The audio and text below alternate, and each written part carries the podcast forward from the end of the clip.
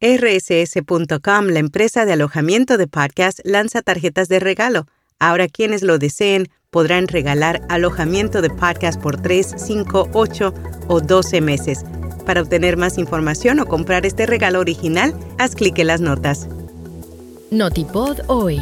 Un resumen diario de las tendencias del podcasting. Aseguran que en 2023 no hubo espectáculos de alto riesgo para las marcas. Revelan que más de la mitad de los oyentes de podcast prefieren programas con video. Yo soy Araceli Rivera. Bienvenido a Notipod hoy.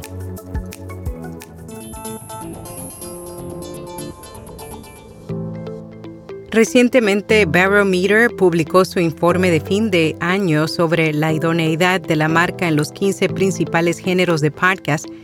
Encontró que los géneros de televisión y cine, comedia y crímenes reales presentaron los mayores riesgos de seguridad de marca para los especialistas en marketing este año.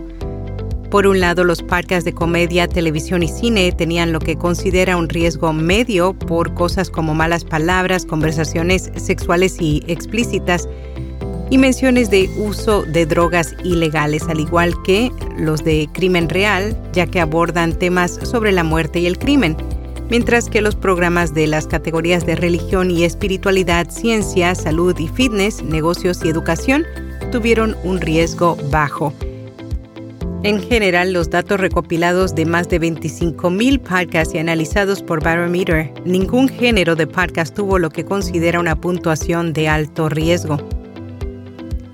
Himmels Media y Signal Hill Insights publicaron los resultados de su estudio de descarga de podcast. Hallaron que solo el 35% de los encuestados dijeron que prefieren escuchar podcasts que sean solo de audio sin ningún video, mientras que el 64% prefieren tener elementos de video para verlos activamente o reproducirlos en segundos. El número de encuestados que miran activamente también está creciendo, un 9% interanual, mientras que el número de oyentes que reproducen videos en segundo plano ha disminuido un 2%. Spotify para podcasters es responsable del 30% de los episodios de podcast publicados en noviembre. LiveWire compartió los resultados de su encuesta sobre podcasting del mes de noviembre. Según la compañía, el 30% de los nuevos episodios publicados el mes pasado se realizaron a través de Spotify para podcasters, seguido por Buzzsprout y Spreaker. Sucesivamente están OmniStudio, Megaphone, Podbean y Libsyn, cada uno con un porcentaje que varía entre el 4 y el 4.5%.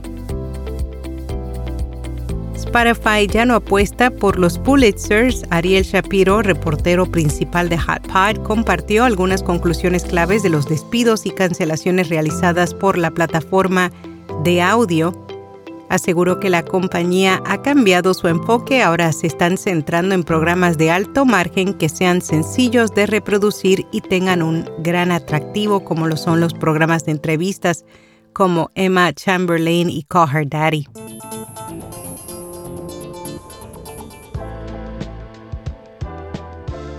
Instagram lanza su primer podcast titulado Solo Amigos Cercanos. El podcast es corporativo y tiene como objetivo acercar a las celebridades a hablar sobre temas como moda, amistad, memes y más.